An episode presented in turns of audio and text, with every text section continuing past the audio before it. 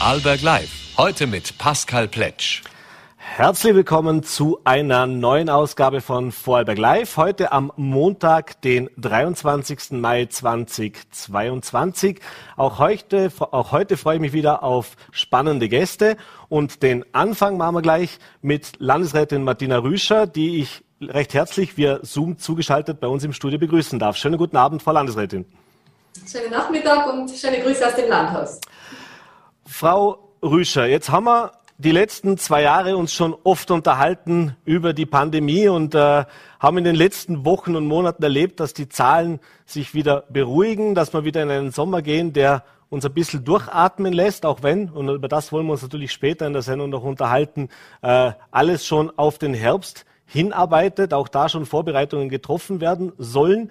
Äh, da erreichen uns Meldungen in den letzten zwei, drei Tagen über die Medien. Da kommt schon wieder was auf uns zu, wo man noch nicht so genau einschätzen kann. Das Thema ist die sogenannte Affenpockenerkrankung, die erst in England aufgetreten ist, mittlerweile schon in mehreren europäischen Ländern. Auch in Österreich gibt es mittlerweile einen bestätigten Fall. Äh, jetzt mal als Einstieg die Frage an Sie. Wie ist der aktuelle Informationsstand? Äh, was hört man auch aus Wien, beziehungsweise wie sieht es auch bei uns im Ländle aktuell aus?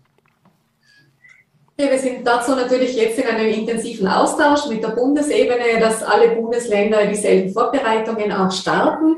Im Moment ist es so wie angesprochen, dass eben dieser Affenbocken-Virus, der war eigentlich in Westafrika und Zentralafrika beheimatet.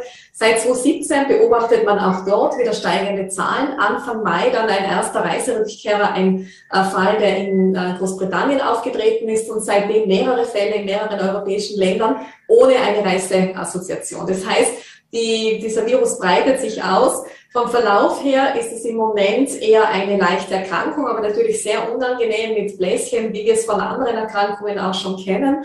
Und in Österreich bereiten wir uns derzeit darauf vor, dass die Meldepflicht jetzt äh, eingeführt wurde. Wir haben seitens des Bundes eine Information erhalten, die bereits über die Sanitätsdirektion sowohl an Spitäler als auch an die niedergelassenen Ärztinnen und Ärzte übermittelt. Aber bislang haben wir noch keinen diagnostizierten Fall in Vorarlberg. Mhm. Jetzt gibt's äh, ein Land in Europa, das schon eine Quarantäne eingeführt hat. Belgien äh, spreche ich hier an. Das heißt, es hat für Infizierte eine 21-tägige verpflichtende Quarantäne eingeführt. Alles Dinge, die wir jetzt im Rahmen der Pandemie auch schon kennengelernt haben. Äh, gibt's in dieser Richtung Überlegungen? Ich habe auch gehört aus anderen Ländern, dass das mittlerweile schon überlegt wird. Wie sieht's hier in Österreich aus? Haben Sie da schon nähere Informationen? Also wir haben bislang die Information erhalten, dass wir bei uns an eine Meldepflicht äh, denken, beziehungsweise die jetzt umgesetzt wird. Und damit verbunden sind natürlich klare Verhaltensempfehlungen für diese Personen. Eine klare Quarantäneregelung äh, ist uns jetzt zumindest noch nicht angekündigt worden. Mhm. Man sagt jetzt auch, äh, also die Menschen, die die Gnade der Geburt vor 1980 hatten, wurden bereits äh, verpflichtend Pocken geimpft. Das sind diese klassischen äh, kleine Narbe, die man hier am Oberarm sieht. Äh, deswegen sieht man auch ein bisschen mit skeptisch, gerade was jüngere Menschen mit dieser Erkrankung anbelangt, weil man da eben nicht weiß, inwieweit äh, ja hier unter Umständen schwere Erkrankungen oder schwere Krankheitsverläufe möglich sind. Äh, jetzt gibt's auch hier Meldungen, dass es für Pockenimpfungen in Österreich Impfstoff vorhanden ist, obwohl noch nicht so ganz klar ist, äh, inwieweit diese Vorräte auch noch verwendbar sind und inwieweit das auch tatsächlich gegen die Affenpocken äh, wirken kann. Äh, ist man im Land notfalls darauf vorbereitet? Also wie muss ich mir das vorstellen? Gibt es da Vorräte? Ja, also es scheint so zu sein, dass die Personen, die noch von dieser Pflichtimpfung umfasst waren, dass die jetzt auch besser geschützt sind, wenn man in diesen jungen Jahren eine Pockenimpfung erhalten hat. Ich habe mich aber auch äh, nochmals mit unserem Sanitätsdirektor Wolfgang Grabherr äh, ausgetauscht dazu. Und es gibt noch keine Empfehlung derzeit, äh, sich eine Pockenimpfung geben zu lassen, weil das Krankheitsbild, der Krankheitsverlauf viel zu milde ist, um eine Pockenimpfung rechtfertigen. Aber wenn dort jemand Rückfragen hat, dann am besten zur betreuenden Ärztin, zum betreuenden Arzt gehen und dort noch einmal Rücksprache halten. Wir könnten diese Impfung sicher organisieren. Es ist nicht ganz einfach, man muss den Impfstoff organisieren. Aber wie gesagt, derzeit keine Empfehlung, äh, sich eine Impfung gegen die Erkrankung Pocken geben zu lassen. Mhm. Apropos Impfung, dann kommen wir doch gleich zu unserem zweiten Themenblock, nämlich das Thema Corona, das zwar momentan ein bisschen aus der Medienberichterstattung verschwunden ist, aber natürlich nach wie vor aktiv ist. Ich habe es mir ein bisschen angesehen, wir haben nach wie vor bisschen mehr wie 100 Neuinfizierte pro Tag in den letzten Tagen gehabt. Das heißt also, so ganz weg ist es nicht, auch im Vergleich zu dem äh, vorangegangenen Jahr. Das heißt, da ist schon noch was da. Der Virus zirkuliert, wenn auch auf niedrigem Niveau offensichtlich nach wie vor in der Bevölkerung. Jetzt sind die meisten Maßnahmen gefallen. Eine Maßnahme ist nach wie vor aufrecht, nämlich das Maskentragen in den Geschäften des täglichen Bedarfs. Äh, hier gibt es sehr, sehr kontroverse Diskussionen. Mittlerweile melden sich auch Experten zu Wort, die sagen, naja, macht jetzt im Sommer nicht wirklich viel Sinn. Der Gesundheitsminister äh, und auch die oberste Gesundheitsbeamtin haben gesagt, na, das werden wir schon über den Sommer beibehalten. Zumindest gibt es keinen Zurückrudern aktuell. Äh, wie sieht es denn da aktuell aus und wie sehen Sie diese Situation auch gerade bei uns, wenn man ja auch über die Grenze sieht nach Deutschland oder in die Schweiz, wo ich ja mittlerweile tatsächlich ohne Maske jetzt wirklich alles wieder machen kann, sozusagen die Normalität voll zurückgekehrt ist? Ja, wie erwartet sind wir jetzt im Moment in einer guten oder besseren Ausgangssituation, als wir es dann mitten im Winter sind oder im Herbst. Äh, das heißt, wir haben niedrige Zahlen zwischen 50 und 300 Infektionen jeden Tag, von denen wir wissen. Das muss man dazu sagen. Es gibt vielleicht auch Menschen, die das haben, dann einfach zu Hause bleiben. Äh, aber wenn jemand einen Absonderungsbescheid benötigt für den Arbeitgeber, dann gehen wir schon davon aus, dass das auch äh, bis zu uns gelangt und man das eben anhand eines Tests dann auch nachweisbar ist und dass wir das also immer noch einen guten Überblick haben über die Zahlen. Äh, Im Moment können wir sicher etwas äh, durchatmen, aber wir im Hintergrund nutzen gerade diese Zeit sehr intensiv, um die ganzen Strukturen vorzubereiten. Wir sind im intensiven Austausch mit dem Bund in einer Szenarienplanung. Dort gibt es vier Szenarien. Die Papiere werden derzeit hin und her geschickt, worauf haben wir uns einzustellen. Und da ist vom günstigsten Verlauf bis zum ungünstigsten Verlauf einfach alles enthalten. Und das, für uns bedeutet das, wir müssen uns rein von der Infrastruktur her auf den ungünstigsten äh, Verlauf vorbereiten und dafür gerüstet sein, damit wir die Bevölkerung möglichst gut schützen können. Wir hoffen aber natürlich, dass wir diese Maßnahme nicht brauchen. Das heißt, äh, wir sind derzeit äh, dabei, zum Beispiel die Hotline-Strukturen zu stärken, die Infrastrukturen neu zu überdenken, die Bürosituationen für die Mitarbeitenden, die in den Infektionsteams, Entschädigungsteams arbeiten, in den Impfteams arbeiten, zu klären und die Abläufe zu verbessern. Also es wird hier im Hintergrund sehr intensiv gearbeitet. Äh, und natürlich warten wir auch immer auf die Empfehlungen seitens des Bundes, wie es mit der nächsten Auffrischungsimpfung weitergeht, ob die für alle empfohlen wird oder nur für vulnerable Gruppen, also Menschen mit Vorerkrankungen oder ältere Personen. Und je nachdem sind wir mit unseren Systemen gerüstet. Also ich würde mal sagen, egal was kommt, wir werden einfach lernen müssen, mit diesem Virus zu leben. Das wird uns immer im Frühjahr und im Sommer viel besser gelingen. Und im Herbst und im Winter müssen wir uns auf steigende Zahlen ein äh, richten. Und dann heißt es halt, äh, zu beobachten, wie viele schwere Verläufe haben wir. Mhm. Und ich persönlich, aus meiner äh, Sicht heraus, könnten wir gerade für die Mitarbeitenden im Handel diese Maske auch jetzt möglichst rasch äh, abschaffen. Ich kann es gut nachvollziehen, dass unser Gesundheitsminister sagt, er möchte dort, wo jeder hin muss, einen möglichst hohen Schutz äh, ermöglichen. Aber ich glaube, das ist für uns, die mal, wir einmal einkaufen gehen, viel leichter anzunehmen oder auch im, im öffentlichen Personennahverkehr, als für die Mitarbeitenden, die dann einfach Tag für Tag acht Stunden oder mehr äh, im Geschäft stehen. Mhm. Das heißt, Sie gehen aber schon auch davon aus, in dem Fall, dass man jetzt im Supermarkt äh, auch über den Sommer hinweg die Maske beibehalten wird. Für die Kunden also zumindest. Im Moment haben wir diese Ankündigung nur bis zum 8. Juli. Wir haben auch von Medienberichten gehört, dass der Minister sich das vorstellen kann, den gesamten Sommer zu verlängern. Wir würden dann jedenfalls dahingehend plädieren, dass wir für die Mitarbeitenden selbst einen, einen Schritt der Entlastung schaffen. Mhm. Sie haben es schon angesprochen, die Impfung ist natürlich ein Thema. Da gab es im Frühjahr äh, von dem dringenden Appell, sich die dritte Impfung zu holen, bis hin zu einer Impfpflicht, die dann zwar beschlossen wurde, dann aber sofort wieder außer Kraft gesetzt wurde, äh, sind wir jetzt an einem Punkt angelangt, angelangt wo man sich noch überlegt, naja, braucht es eine vierte Impfung oder für wen braucht es diese vierte Impfung dann im Herbst? Aber eben diese dritte Impfung ist ein Thema. Ich habe es mir heute nochmal angesehen, knapp 63 Prozent der Vorbergerinnen und Vorberger haben aktuell einen aktiven Impfschutz. Wenn ich mir die Zahlen der letzten Wochen ansehe, dann ist das mehr oder weniger es lässt sich niemand impfen aktuell, wenn wir es einfach mal auf den Punkt bringen, oder sehr, sehr, sehr wenige Menschen.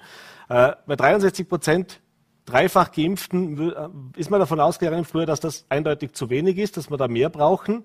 Äh, wie will man jetzt in den nächsten Wochen und Monaten, wenn die Zahlen gering sind, wenn eigentlich wir wissen es, äh, Menschen vergessen sehr schnell, da geht es uns allen gleich. Wenn man äh, das nicht mehr jeden Tag vor Augen hat und auch die Erkrankungszahlen runtergehen, ist die Motivation natürlich umso geringer, sich jetzt dann noch impfen zu lassen. Was gibt es jetzt konkret für Pläne für die nächsten Wochen, eben für den Sommer? Jetzt mal unabhängig davon, was dann im Herbst auf uns wartet.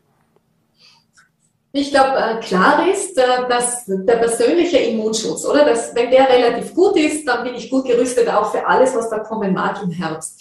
Äh, wir wissen, für diese gute Grundimmunisierung braucht es, und da haben wir auch dazulernen müssen, gemeinsam mit den Expertinnen und Experten, die uns da begleitet haben, wir wissen mittlerweile, wir brauchen bei der Covid-19-Impfung, wie bei vielen anderen Impfungen, zum Beispiel der Zeckenschutzimpfung auch, drei äh, Immunisierungen, drei Teilimpfungen, bis wir eine gute Grundimmunisierung haben. Alle weiteren Auffrischungsimpfungen, die verhelfen uns dann dazu, dass wir mehrere Wochen lang besser geschützt sind und dann fallen wir wieder zurück auf dieses Ursprungsniveau von dieser Grundimmunisierung. Das heißt, der Appell lautet im Moment für alle, die noch keine drei Teilimpfungen haben, also eine ausgesprochen gute Grundimmunisierung, vielleicht auch, weil sie selber erkrankt sind, da, da appellieren wir dringend, sich diese dritte Impfung noch zu holen, obwohl man vielleicht auch zweimal geimpft und einmal genesen ist, weil wir mittlerweile sehen, je nach Mutation, die Genesung bietet fast keinen Schutz. Also anders als bei anderen Krankheiten, wenn ich einmal Masern hatte, weiß ich, ich bin da relativ gut geschützt in Zukunft. Bei Corona ist es nicht so. Wir hatten Personen, die sind vier, fünf Mal mit derselben Mutation oder an derselben Mutation erkrankt. Das kann natürlich im Herbst genauso weitergehen. Also dreimal diese Grundimmunisierung, das empfehlen wir allen. Wir bieten dazu und wir merken interessanterweise, dass die Impfzahlen in den letzten Tagen wieder steigen. Wir führen das eher auf die Urlaubsbuchungen zurück. Und, äh, aber wir unterstützen natürlich jede Impfbemühung. Das heißt, wir planen jetzt Intensivwochen, äh, einmal im Juni und einmal im Juli damit alle äh, Personen in Vorarlberg, die eine Impfung brauchen, jedenfalls einen raschen Impftermin bekommen. Zusätzlich sind wir ja momentan mobil im ganzen Land unterwegs, versuchen möglichst niederschwellig die Impfungen anzubieten. Und wir prüfen derzeit rein von der Kommunikation her, was wir tun können, um jene, die impfbereit sind, gut zu erreichen und dort die Impfung näher zu bringen. Bei Personen, die von sich aus sagen, sie lassen sich nicht impfen, das müssen wir zur Kenntnis nehmen. Natürlich höre, hören wir und auch ich nie auf zu sagen, Achtung, die Impfung schützt nicht nur mich selbst als Person, sondern natürlich auch mein Umfeld. Und wir wissen, man kann trotz Impfung erkranken. Es ist kein Grund, sich nicht impfen zu lassen. Aber man ist zu rund 90, 95 Prozent vor einem sehr schweren Verlauf. Und schwerer Verlauf bedeutet, ich habe eine Spitalsaufnahme oder ich liege auf der Intensivstation oder ich, es gibt sogar tödliche Verläufe. Davor schützt die Impfung wirklich ganz einmalig. Nicht zu 100 Prozent, das gibt es leider selten in der Medizin, aber doch ein sehr hoher Schutz. Also wir versuchen die Infrastrukturen aufzubereiten, appellieren sich jedenfalls diese drei Teilimpfungen zu holen, auch wenn man einmal genesen war und bieten alle Serviceleistungen an, um das möglichst einfach zu ermöglichen.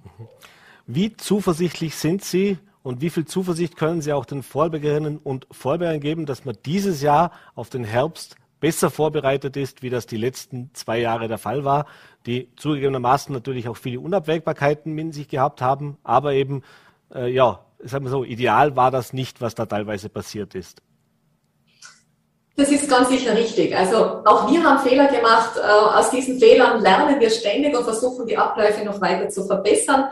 Ganz so ist es natürlich nicht, dass man nicht vorbereitet gewesen wäre, sondern man muss ja dann auch immer die gesamte Bevölkerung dazu bringen, das einzuhalten und das anzunehmen, diese Angebote. Das heißt, ich möchte es einen gewissen Teil auch zurückgeben und sagen, wir können zwar empfehlen, was man tun kann, um sich selbst und das Umfeld gut zu schützen.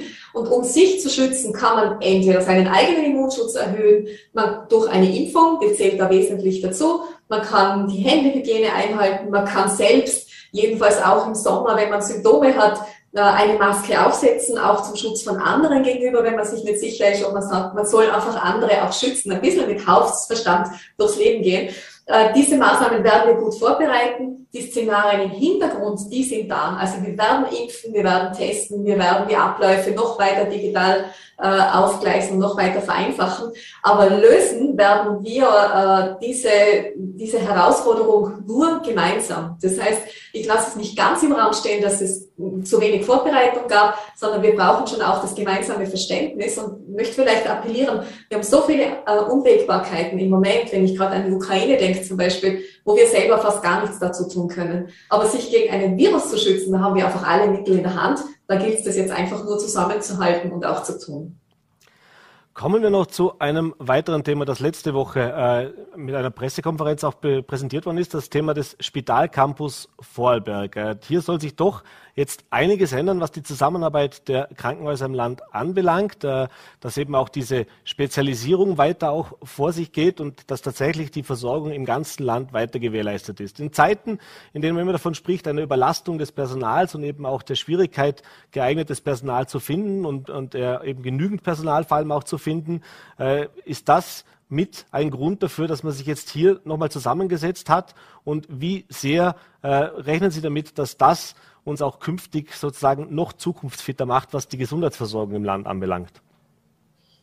Ja, es ist äh, genau die richtige Einleitung. Also wir haben die letzten zwei Jahre sehr intensiv genutzt, um diese Ist-Analyse der Spitäler, aller Vorarlberger Spitäler äh, gemeinsam zu erarbeiten und zu wissen, was behandeln wir wo, in welcher Qualität, wie viele Mitarbeitende haben wir wo, wie sehen die Auslastungen aus für die einzelnen Stationen, was sagt der österreichische Strukturplan, das ist ja wie eine fixe Vorgabe für uns, die wir auch einhalten müssen, wie sind wir in der Ausbildung aufgestellt, etc., Überstundenkonten der Abteilungen.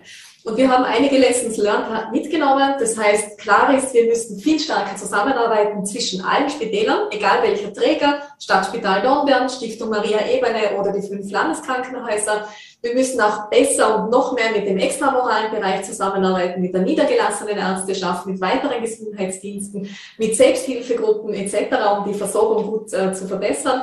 Und wir müssen unsere Mittel, das Gesundheitssystem ist ja aus Steuergeldern heraus äh, finanziert, wir müssen die äh, Ressourcen schonend und zielgerichtet einsetzen. Und dazu ist es eben besser, dass man nicht an allen Standorten alles macht, sondern dass wir uns ähm, mit einzelnen Standorten auf einzelne Schwerpunkte konzentrieren. Jetzt ist das nochmal ein Auftakt für den Prozess. Wir haben diese Schwerpunkte herausgearbeitet haben sie an die sieben Häuser in Vorarlberg übergeben, mit der Bitte, dass uns die Teams jetzt sagen, was sie dafür brauchen, sowohl vom Personal als auch von der technischen Ausstattung her, um diese Schwerpunkte äh, gerne und mit Freude auch äh, anbieten zu können. Und vor allem möchten wir natürlich die bestmögliche Versorgung für die Vorarlberger Patientinnen und Patienten anbieten, auch wenn es vielleicht einmal bedeutet, dass ich künftig aus Götzes oder so mal nach Bludenz fahre und nicht mehr nach Feldkirch. Kommen wir zur allerletzten kurzen Frage noch. Die muss ich Sie fragen, wenn ich Sie hier auch bei mir im Studio habe. Äh, das Thema, das das Land jetzt vielleicht nicht so positiv begleitet hat die letzten Wochen, das Thema des Wirtschaftsbundes, die Diskussionen rund um den Wirtschaftsbund und eben auch die nächste Woche anstehenden Befragungen im Untersuchungsausschuss vom Landeshauptmann und auch vom Wirtschaftslandesrat. Äh, jetzt an Sie sind da nicht direkt betroffen, aber doch als ÖVP-Landesrätin erleben Sie es natürlich hautnah mit. Äh, wie ist denn die Stimmungslage aktuell und wie sehen Sie auch diese ganze Diskussion? Ja, ich glaube, bei uns bleibt eigentlich nur einmal vorab als Fall bei der Volkspartei uns zu entschuldigen für das, was passiert ist. Und äh, jedenfalls zuzusichern die hundertprozentige Unterstützung bei der Aufklärung. Es liegt alles bei den Behörden, was im Rahmen des Wirtschaftsbunds oder der Geschäftsführung im Wirtschaftsbund entstanden ist. Für uns ist wichtig, ich darf ja auch einer der Teilorganisationen vorstehen, den VB Frauen, ähm, dass wir alle sechs Teilorganisationen das auch zum Anlass nehmen und unsere Prozesse einfach völlig transparent nach außen hin darlegen, äh, dem Landesrechnungshof, sofern dann dieses neue Parteienförderungsgesetz, mit dem wir ja mitgearbeitet haben, äh, in Kraft tritt, dass wir alle äh, unsere Grundlagen völlig transparent anbieten. Wir haben einfach nichts zu verbergen. Da leisten so viele Menschen in ganz Vorarlberg sehr intensive Arbeit. Und ja, es, ist, es sind leider Fehler passiert. Äh, wenn Fehler passieren, dann braucht es eine Fehlerkultur, man muss hinschauen, man muss äh, aufräumen, man muss schauen, dass so etwas nicht mehr wieder passiert. Äh, es ist auch nicht alles illegal, was derzeit angesprochen ist. Natürlich können Gelder von einer Teilorganisation an eine Landespartei oder an eine Ortspartei übergeben werden, aber es muss halt transparent dargestellt werden. Und äh, das ist unsere Aufgabe. Wir haben viel Vertrauen verloren, das bedauern wir alle sehr. Ich entschuldige mich auch dafür. Ich kann nur versichern, dass wir mit aller Kraft daran arbeiten werden, uns dieses Vertrauen wieder zu verdienen. Frau Landesrätin, ich bedanke mich für den Besuch im Studio, wenn es auch nur virtuell war heute, aber der Terminkalender ist voll. Äh, wünsche einen schönen Abend und alles Gute. Dankeschön. Vielen Dank und einen guten Verlauf für die Sendung. Dankeschön. Und wir machen gleich weiter mit meinem nächsten Gast. Und jetzt wird es amtlich. Ich freue mich sehr, ihn begrüßen zu dürfen. Peter Rüscher, der stellvertretende Leiter der Landesverkehrsabteilung beim, äh, bei der Landespolizeidirektion Vorwerk. Schönen guten Abend, herzlich willkommen im Studio. Guten Abend, danke für die Einladung. Ja, Herr Rüscher, Sie haben wir uns heute ins Studio eingeladen, weil wir doch in den letzten Wochen und Monaten immer wieder Aussendungen gehört haben von Schwerpunktkontrollen. Man sieht sehr viel Polizei, mittlerweile auch untertags, auch darüber wollen wir später noch sprechen, was es damit auf sich hat, auf den Straßen unterwegs. Und es waren dann doch immer wieder äh, in diesen Berichten zu lesen, teilweise Zahlen, die uns alle auch ein bisschen, ja, äh, schockiert haben, will ich jetzt nicht sagen, das wäre vielleicht fast zu viel gesagt, aber doch äh, überraschend hohe Zahlen an, an, Übertretungen, die da festgestellt worden sind. Äh, mal einleitend die Frage, äh, wie sehen Sie diese Entwicklung? Sind die Zahlen tatsächlich höher? Ist, hat sich da was geändert? Also ist es mit der Disziplin der Autofahrer in Vorarlberg bergab gegangen in den letzten Monaten und Jahren? Man muss da ganz klar differenzieren.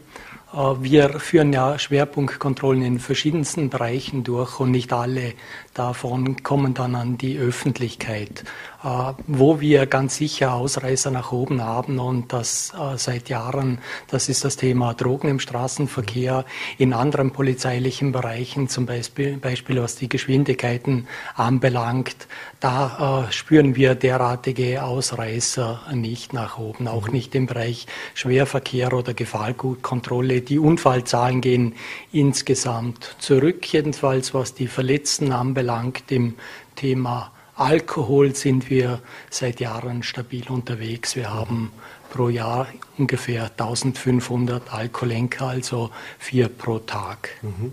Jetzt ist es so, dass äh, Sie haben gesagt, die Drogen haben zugenommen, also Drogen im Straßenverkehr haben zugenommen. Haben die wirklich zugenommen oder hat das auch damit zu tun, dass Sie ja seit einiger Zeit jetzt auch ein bisschen umgestellt haben bei den Kontrollen, dass Sie immer einen Polizeiarzt mit vor Ort haben, der natürlich gezielter noch diese Tests durchführen kann? Wir wissen alle, ein Alkoholtest hat so ziemlich jeder Autofahrer vermutlich einmal in seinem Leben schon gemacht. Das macht der Beamte vor Ort schnell mit einem Atemtest. Äh, beim Drogentest ist es unter Umständen dann ein bisschen aufwendiger. Da gibt es zwar auch Schnelltests, aber da wird dann auch noch gleich direkt vor Ort Blut abgenommen. Das heißt, liegt es an der höheren Kontrolldichte oder äh, was würden Sie sagen?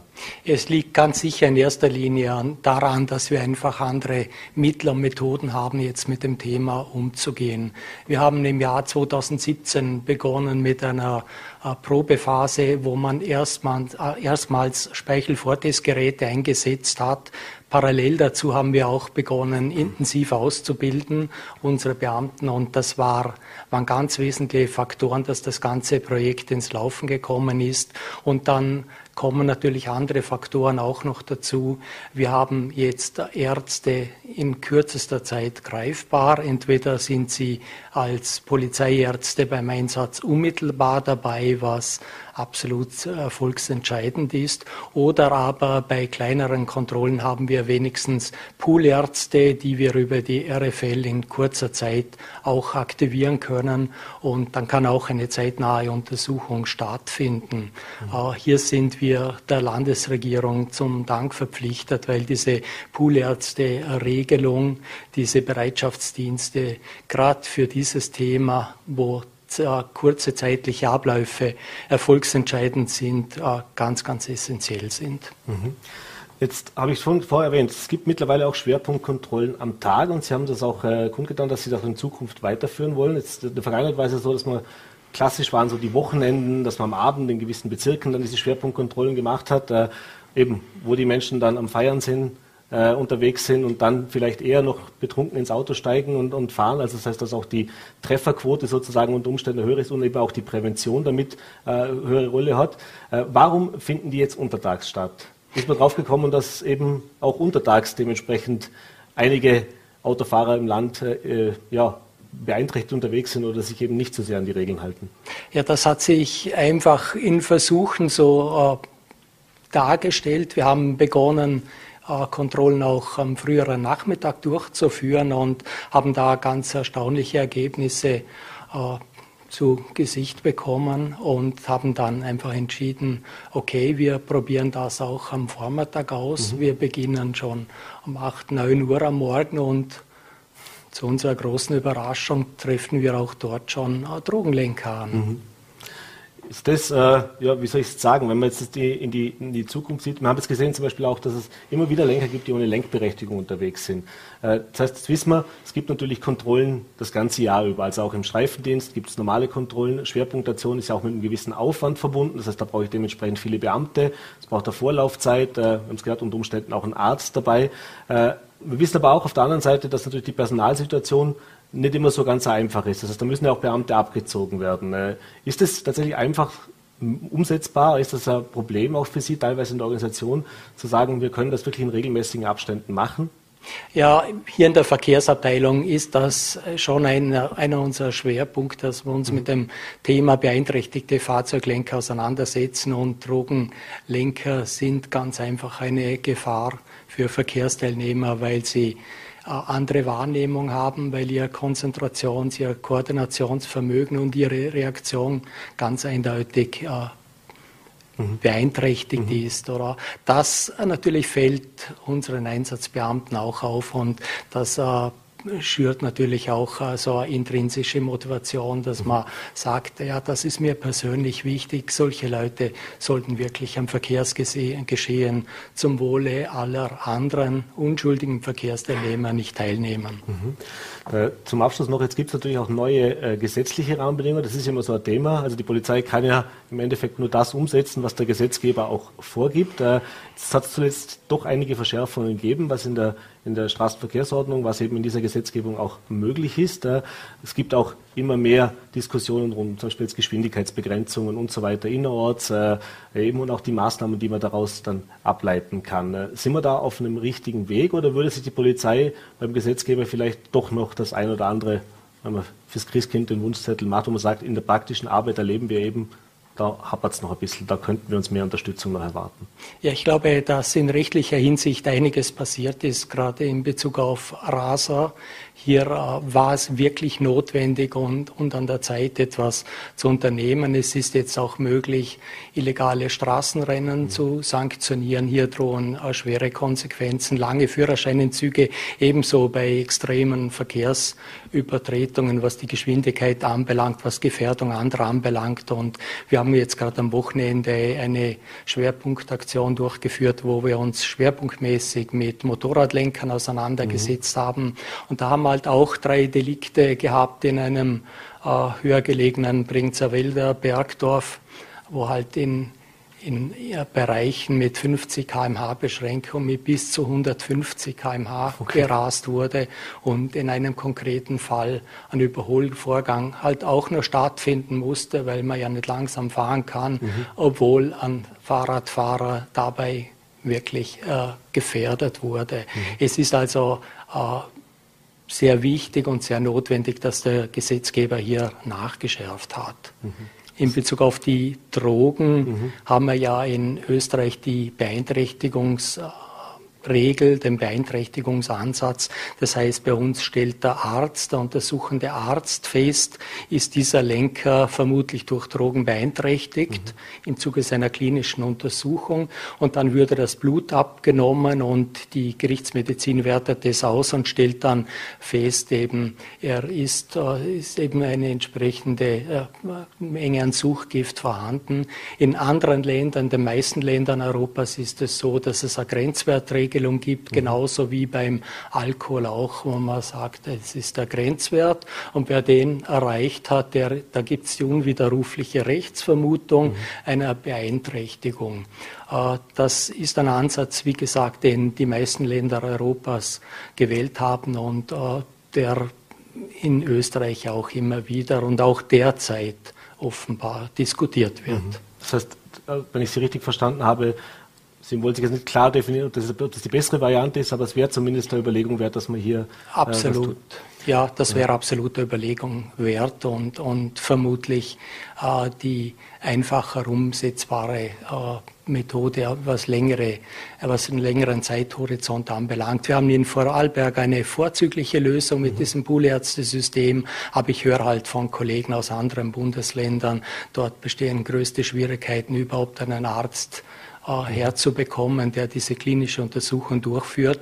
Und beim Drogenlenker ist halt so, dass die Untersuchung zeitnah stattfinden mhm. muss, weil der sich eine Stunde, eineinhalb, zwei Stunden später schon wieder ganz anders präsentiert hat als bei der Anhaltung. Anhaltung Zum Abschluss noch ganz kurz letzte Frage. Sie haben es vorher schon erwähnt, äh, was jetzt äh, abseits der der Lenkbeeinträchtigungen eben auch die Unfallzahlen angeht. Vielleicht können wir über die noch kurz sprechen. Das ist eine Erfahrung, die wir in den letzten Jahren gemacht haben, Gott sei Dank offenbar. Es gibt weniger Verkehrstote, zumindest im Pkw-Bereich. In anderen Bereichen steigen die absoluten Zahlen leider Gottes an, Stichwort Fahrräder etc. Mhm. Aber äh, grundsätzlich haben wir weniger Verkehrstote. Wir haben auch weniger Verkehrsunfälle mit Personenschaden äh, zu verzeichnen, obwohl wir eigentlich nach wie vor steigende Verkehrszahlen haben. Das heißt, so als summa summarum, auch aus Ihrer Erfahrung heraus, im Großen und Ganzen sind die Vorarlbergerinnen und Vorarlberger doch recht, in Anführungszeichen, umsichtige Verkehrsteilnehmer. Ja, ich würde sagen, zum wirklich überwiegenden Anteil sind die Vorarlberger diszipliniert unterwegs, aber es gibt natürlich Ausreißer, wie jeder Mann bekannt ist, und zwar was halt die Konsumation bestimmter Substanzen mhm. anbelangt, die mit dem Verkehrsgeschehen absolut nicht kompatibel sind, auch was Geschwindigkeit und was sonstige Dinge anbelangt. Und dafür sind Sie und Ihre Kollegen auf der Straße unterwegs, dass uns eben genau diese Personen nicht auch alle gefährden. Äh, dafür bedanke ich mich und bedanke mich auch für den Besuch im Studio und diesen Einblick und wünsche einen schönen Abend. Alles Gute. Danke. Sehr gerne. Herzlichen Dank. Und nun kommen wir auch schon zu meinem dritten Gast heute Abend. Auch auf ihn freue ich mich sehr. Äh, Primar Burkhard Abenstein von der Abteilung Gynäkologie und Geburtshilfe des Landeskrankenhaus Feldkirch. Schönen guten Abend. Herzlich willkommen im Studio. Guten Abend, Herr Pletsch, und vielen Dank für die Einladung. Ja, wir zwei wollen uns über ein Thema heute unterhalten. Sie haben beruflich damit zu tun. Ich persönlich äh, kann damit ehrlich gesagt jetzt natürlich nur aus der Theorie sprechen. Äh, es geht um das Thema Endometriose. Äh, ein Thema, das doch einige Frauen beschäftigt. Wir haben in der Recherche auch äh, erfahren, dass es tatsächlich auch bei uns in den, im Haus Frauen gibt, die mit diesem Thema zu tun hatten oder zumindest jemanden kennen, der auch damit zu tun hatte. Äh, ist ein Thema, das offensichtlich tatsächlich äh, äh, ja, ein gesundheitliches Problem für viele Frauen darstellt. Wie viele Frauen in Österreich oder wie viele Frauen sind denn grundsätzlich betroffen von diesem Phänomen, bevor wir darüber sprechen, was es denn überhaupt ist? Also sicher, ich würde sagen, es fällt fast unter den Begriff Volkskrankheit, wenn wir davon ausgehen müssen, dass in Mitteleuropa und somit auch in Österreich jede zehnte Frau von Endometriose betroffen ist. Das äh, sind also 10 Prozent. Und wenn ich an diesen Betrieb hier denke, Russmedia, dann, mhm. dann ist es äh, geradezu logisch, dass auch hier betroffene Frauen äh, anzutreffen sein werden. Mhm. Dann lassen Sie mal kurz für unsere Zuseher draußen den Begriff auch klären. Was ist eine Endometriose? Was ist das für eine Erkrankung? Ich, ich habe Ihnen ein Modell mitgebracht, mhm. äh, dass man das vielleicht ein bisschen zeigen kann.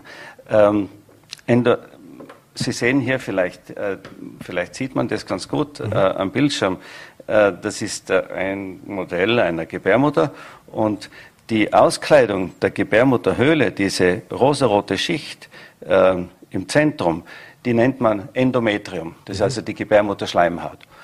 Und wenn diese Gebärmutterschleimhaut, das Endometrium, außerhalb der Gebärmutterhöhle statt, äh, anzutreffen ist, das kann sein im Bauchraum, im Unterbauch, im Oberbauch, ähm, ich habe es auch schon in der Lunge gesehen, mhm. dann spricht man von Endometriose. Mhm. Und äh, es ist bekannt, dass diese Gebärmutterschleimhaut zyklisch sich aufbaut und dann wieder mit der Regelblutung abgestoßen wird. Mhm. Das geht aber nur, wenn sie durch die Scheide auskommt, sozusagen. Mhm. Und wenn, wenn das irgendwo solche Inseln bildet, dann bleibt das Blut dort und es, es äh, läuft eine monatliche Entzündungsreaktion an dieser Stelle ab. Mhm. Das kann sein am Bauchfell, an der Oberfläche der Gebärmutter, in der Gebärmutterwand oder hier sieht man es an, der, an dem Eileiter oder mhm. an dem Eierstock. Und so hat es dann die unterschiedlichsten Ausprägungen, was Schmerzen und andere funktionelle Probleme betrifft. Mhm. Jetzt habe ich gelesen und gehört, dass eben das größte Problem ist die Diagnose beziehungsweise die Selbstdiagnose, also sprich, wann eine Frau zum Arzt geht. Äh, es gibt ja ganz unterschiedliche Ausprägungen und die meisten Frauen oder viele Frauen haben Beschwerden während der Menstruation, während des Zyklus äh, mit Bauchschmerzen etc. Wann ist denn ein Punkt erreicht, wo Sie sagen oder wo Sie empfehlen würden, das muss man unbedingt genauer abklären? Äh, also das heißt, wann ist das nicht mehr in Anführungszeichen eben ein bisschen erziehen oder dieser Schmerz, den viele Frauen kennen, sondern wann sollte man sich das genau ansehen? Sie sprechen einen, einen ganz wichtigen Punkt an. Mhm. Ähm, wir kennen ja sogenannte, unter Anführungszeichen, Endometriose-Familien, mhm. äh, wo das gehäuft vorkommt.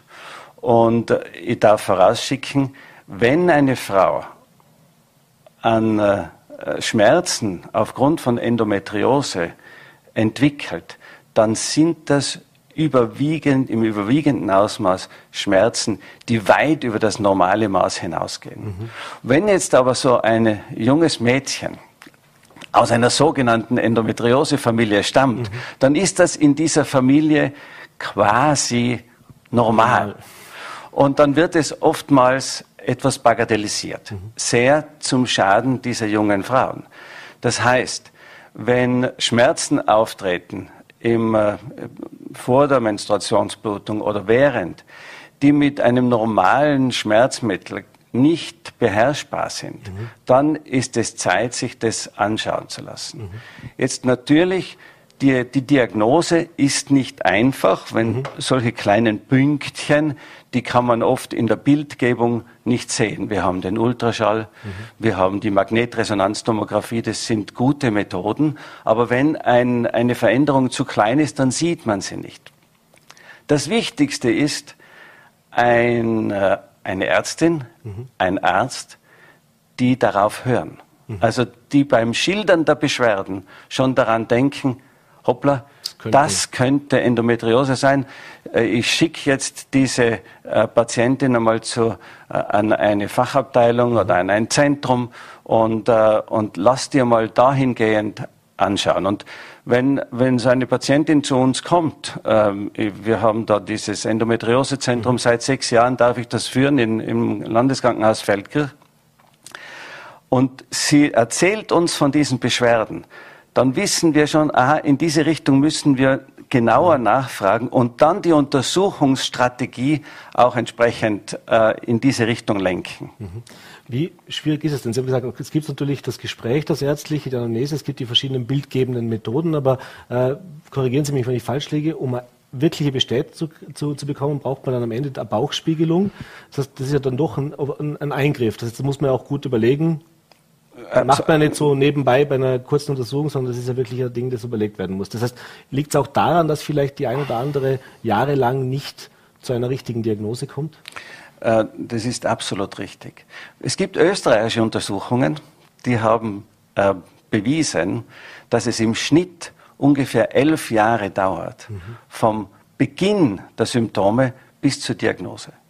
Jetzt hat es natürlich damit zu tun, dass ein Mädchen mit äh, 14, 15, 16 Jahren, wenn da ähm, sehr schmerzhafte äh, Menstruationsblutungen auftreten, dann wird oft richtigerweise die Pille, äh, mhm. die, die Antibabypille mhm. verschrieben. Und dann gehen diese Beschwerden zurück. Dann ähm, läuft es ganz gut, die Patientin ist zufrieden und dann kommt irgendwann einmal der Wunsch, ähm, Familienplanung, mhm. das erste Kind. Äh, dann wird die Pille abgesetzt. Mhm. Das ist dann Jahre später. Mhm. Und dann, dann kommen die Schmerzen wieder. Und äh, dann ist es richtig, also der Beweis ist letztlich praktisch fast immer ausschließlich mit einer Bauchspiegelung mhm. zu führen. Mhm. Und das brauchst du noch. Das ist nicht nur ein diagnostischer Eingriff, sondern auch ein therapeutischer. Mhm. Man, es ist so diese Knopflochchirurgie, ja. nicht also minimalinvasiv. Man schaut mit einer Optik in den Bauchraum beim Nabel hinein, sieht diese bräunlichen, bläulichen Herde. Und nicht nur, dass man sie sieht, man kann sie auch gleich entfernen. Mhm. Das ist ein, in der Regel ein Eingriff von ungefähr einer Stunde, drei Tage Spitalsaufenthalt, mhm. zwei, zwei Wochen Krankenstand und dann ist die Diagnose klar und auch schon eine deutliche Schmerzlinderung damit zu erwirken. Mhm. Wie gefährlich kann denn eine Endometriose auch werden? Jetzt mal abgesehen von der unangenehmen Art und Weise. Sie haben es gerade gesagt, Sie haben schon in, in der Lunge, ich stelle mir das jetzt nicht so äh, gesund vor, wenn man in der Lunge irgendwelche Wucherungen hat oder eben auch äh, an anderen Organen. Äh, das heißt, kann das auch unter Umständen tatsächlich gefährlich werden? Äh, gefährlich im übertragenen Sinn vielleicht. Mhm. Äh, wir wissen, dass die Endometriose, wir wissen nicht genau, woher sie kommt, mhm. aber wir wissen, wenn einmal Endometriose besteht, sie bleibt nicht äh, so klein wie sie ist. Sie mhm. bleibt nicht stationär. Mhm. Die Endometriose gräbt sich sozusagen in die Tiefe und kann dann andere Organe betreffen, mhm. den Harnleiter, die Blase, auch den Dickdarm, den Dünndarm, je nachdem, wo sie liegt. Und mhm. ähm, über diese ähm, Reaktionen, über diese Narbenbildungen etc. können eben andere Organe geschädigt werden. Der mhm. Harnleiter kann ähm, verengt werden, ähm, etc. Und das ist eher mhm. die Gefahr, wenn man von medizinischer Gefahr spricht. Ähm, eine andere unangenehme Nebenerscheinung ist, dass äh, ungefähr 50 Prozent der ungewollt kinderlosen mhm. Paare mhm. Endometriose als Ursache finden lassen. Mhm.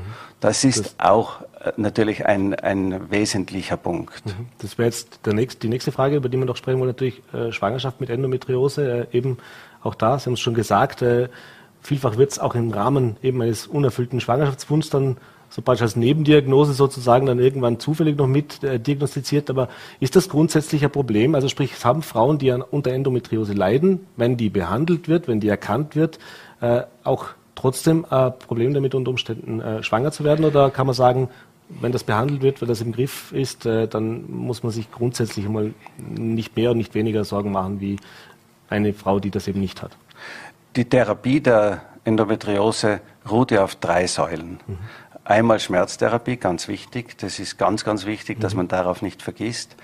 Dann eine medikamentöse Therapie, also hormonelle oder antihormonelle Therapie. Und erst am Schluss die operative Therapie. Mhm. Äh, jetzt, äh, wenn wir Endometriose-Patientinnen operieren und dies, es gelingt, diese Herde zu entfernen, dann werden Frauen danach oft innerhalb der ersten zwei, drei, vier Zyklen schwanger. Mhm. Okay.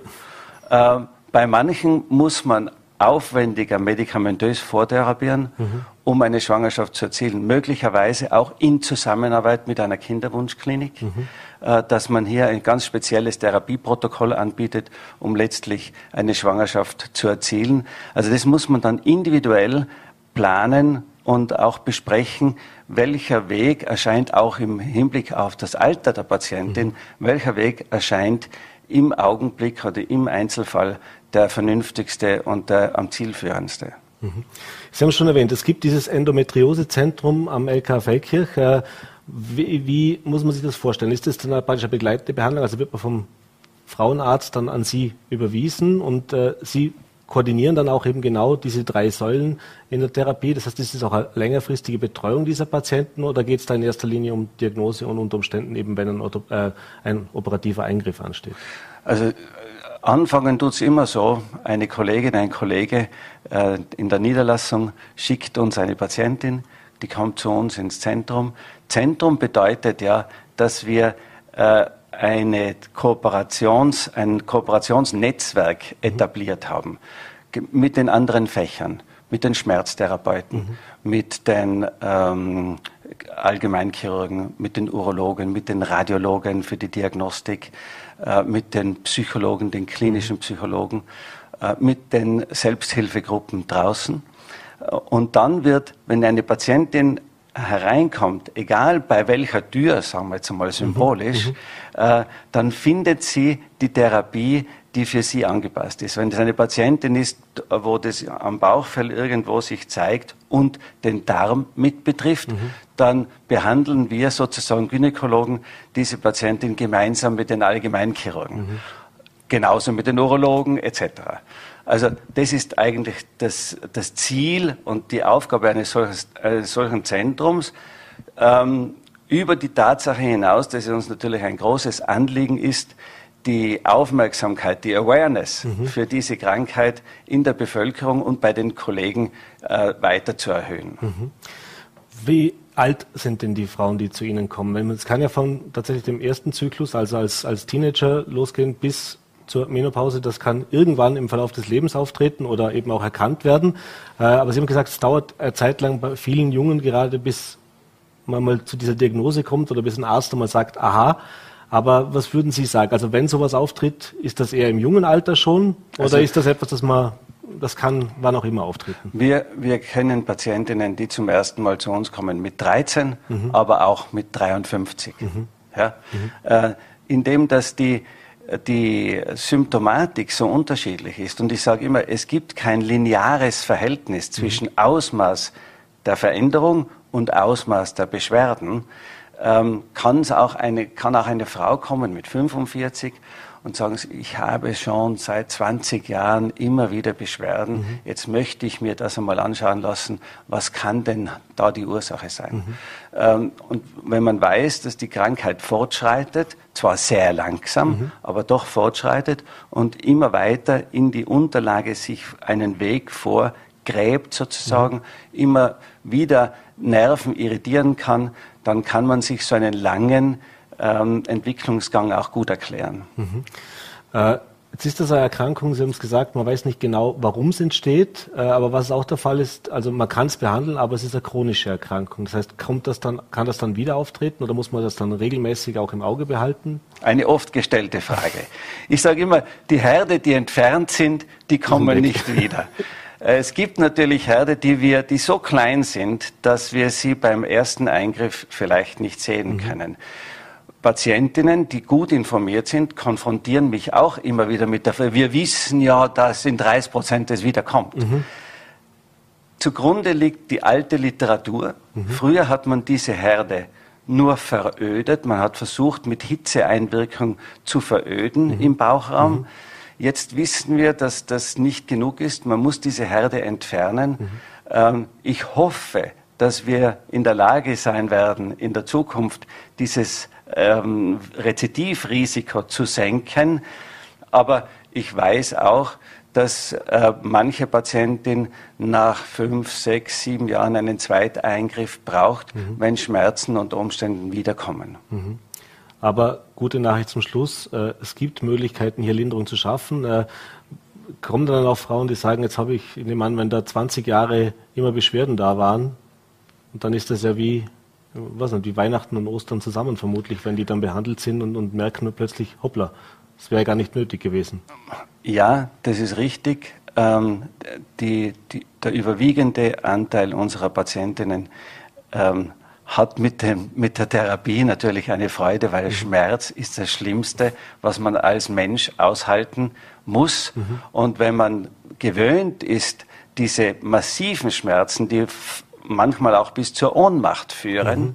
äh, und laufend Schmerzmittel nehmen muss und dann fällt das weg oder wird deutlich geringer, dann ist das natürlich eine, eine deutliche Verbesserung der mhm. Lebensqualität. Ich muss eine letzte Frage stellen. In Spanien ist jetzt geplant, dass Frauen unter Umständen während der Menstruation eben freie Tage bekommen, aufgrund auch eben der Beschwerden, die sie mit sich haben. Und was würden Sie als, als, äh, ja, als Primar beziehungsweise als Experte sagen? Äh, würde das dann theoretisch, wenn man das so verstanden hat, also was wirklich massive Schmerzen sind, in erster Linie eben genau diese Endometriose-Patientinnen treffen? Ähm, das ist richtig. Und äh, im im Regelfall, wenn, wenn eine Patientin unter Endometriose so starke Schmerzen entwickelt, dann bleibt sie, dann muss sie zu Hause bleiben, mhm. weil sie nicht arbeiten kann. Mhm. Ja? Ähm, ich würde sagen, es ist besser, ähm, für ausreichende Therapiemöglichkeiten zu sorgen, als ähm, Arbeitsunfähigkeitsbestätigungen auszustellen. Äh, das müssen wir manchmal sowieso machen, mhm. weil eben eine Arbeit nicht zumutbar ist unter solchen Schmerzen. Mhm. Und jetzt ganz kurz zum Schluss noch für unsere Zuseherinnen, vor allem natürlich da draußen, wenn Sie den Verdacht haben, wenn Sie sagen selber, Sie haben es zugesehen, haben gesagt, na, es könnte es sein, welche Schritte soll sie jetzt am besten machen? Zu Ihrem behandelnden äh, Gynäkologen, zur Gynäkologin gehen, einmal diese Beschwerden besprechen und dann werden sie zu uns äh, geschickt. Natürlich äh, können Patientinnen, die vielleicht Schwierigkeiten haben, einen Termin zu vereinbaren, lange Wartezeiten in Kauf nehmen müssen, auch in unserer Ambulanz anrufen und einen Termin direkt vereinbaren, je nachdem, wie stark die Beschwerden sind. Herr Primar Abenstein, vielen Dank für den Besuch im Studio und diese Einblicke in eine Erkrankung, die ja, nicht so sehr im Tagesalltag äh, geläufig ist, aber offensichtlich doch viele Frauen betrifft. Äh, vielen Dank für den Besuch und alles Gute. Dankeschön. Vielen Dank. Schönen Abend. Das war's jetzt auch mit der heutigen Ausgabe von Vorarlberg Live. Ich hoffe, es hat Ihnen gefallen und wie gehabt, wenn Sie mögen, morgen wieder 17 Uhr Voller.d, VNRD und Ländle TV. Bis dahin wünsche ich Ihnen einen schönen Abend und vor allem bleiben Sie natürlich gesund.